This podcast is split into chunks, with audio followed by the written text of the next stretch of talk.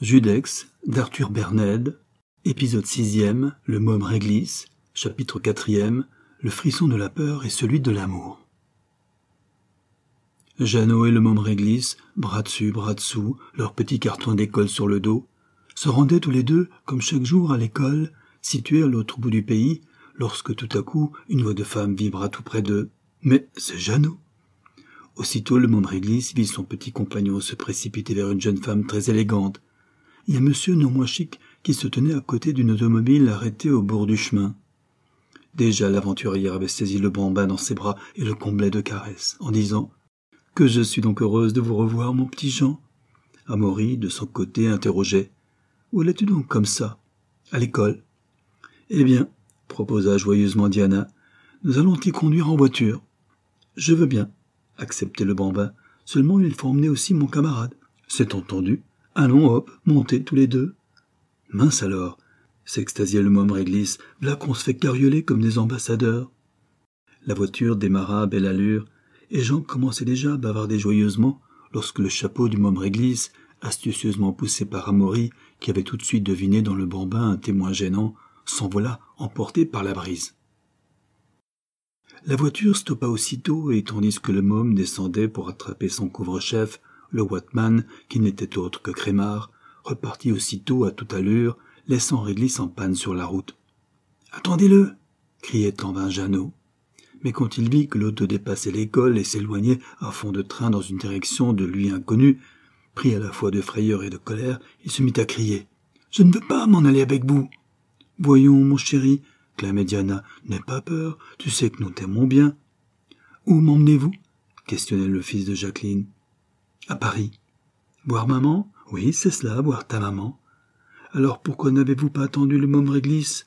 Tais-toi, fit sèchement Amaury. L'enfant se mit à pleurer, tout en appuyant sa petite tête sur l'épaule de l'infâme Diana, qui osa encore le caresser.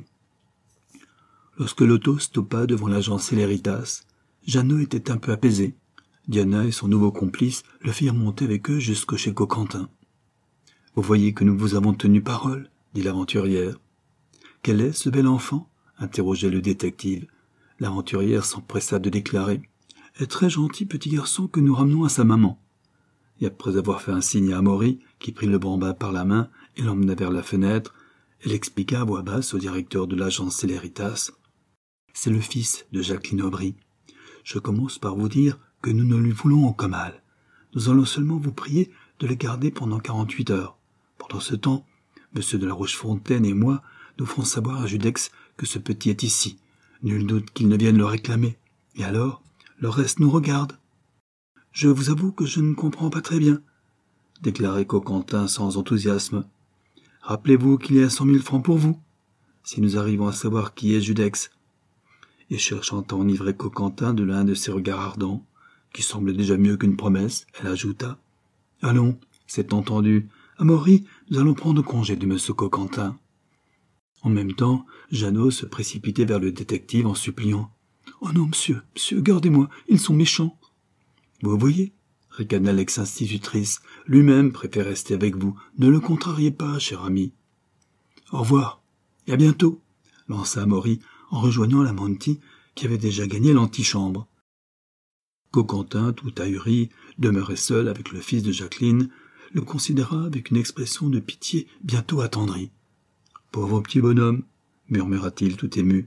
Il l'attirant à lui, il demanda. Dis, tu veux bien que nous soyons bons amis Oui, monsieur, répondit Jeannot, je veux bien. Seulement vous me rendrez à ma maman. Où demeure-t-elle? À Neuilly, chez madame Chapuis. Je ne sais plus bien la rue, mais je retrouverai bien la maison. Un vrai drame se jouait dans le cœur de Coquentin qui songeait. Décidément, je crois que je me suis embarqué dans une très mauvaise affaire. Cette Diana est une femme terrible, terrible. Et tandis que Jeannot, flairant dans le détective un protecteur naturel, sautait sur ses genoux, le regard de Coquentin se dirigea vers le buste de Napoléon. Il n'y a pas d'erreur, se dit-il, je ferais beaucoup mieux de le ramener à sa mère. Mais tout à coup le frisson de la peur fit tressaillir Prosper. En effet, le successeur de Ribaudet tout en caressant le chérubin qui lui témoignait une si rapide et si entière confiance, venait de se dire tout à coup Si je manque de parole à ces gens-là, Ils sont capables de me jouer tous les tours possibles et imaginables. D'ailleurs, ce petit n'a rien à craindre. D'abord, ils m'ont promis qu'ils ne lui feraient aucun mal. Il n'y a pas besoin d'avoir inventé la poudre, même de riz, pour comprendre qu'ils ne veulent s'en servir que pour amorcer Judex et délivrer Favreau, but honnête et louable entre tous. Somme toute, je ne serais pas fâché de voir un peu la tête qu'il a, se nommer Judex.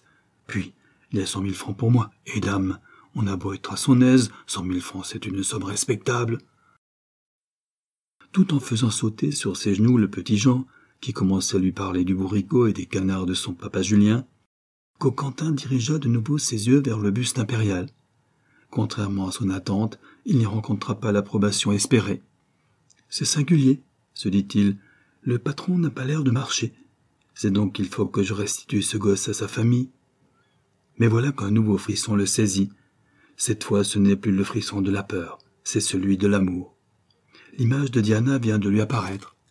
De nouveau, il entend cette voix qui si délicieusement chantait à ses oreilles. Il revoit ce sourire ensorceleur, ses regards de feu. Il respire avec délice le parfum subtil dont il hume encore la trace, et le voilà bouleversé, ne sachant plus qui va l'emporter, Diana ou Napoléon. Hélas, ce fut pour l'empereur un second Waterloo, car Coquentin, étouffant lui la voix du remords, Coquentin désarmé par le brillant mirage qu'il venait d'évoquer, Coquentin amoureux comme il ne l'avait peut-être encore jamais été, céda fatalement à la passion et conclut Je garde l'enfant. Et pour étouffer les derniers scrupules qui persistaient en lui, il se tourna pour la troisième fois vers le buste de son idole et maître, tout en promettant solennellement Sire, je vous garantis que le premier qui osera seulement toucher un de ses cheveux, eh bien, eh bien, il aura de mes nouvelles. Tout le restant du jour, Coquentin, pensant qu'il avait concilié son devoir, son amour et ses intérêts, s'occupa de Jeannot, jouant avec lui, le comblant de friandises et achevant ainsi sa conquête. Et quand arriva le soir, il le coucha lui-même dans son grand lit, tandis que vêtu d'une robe de chambre, il s'étendait près de lui sur deux chaises, s'endormant bientôt, lui aussi, du sommeil de l'innocence.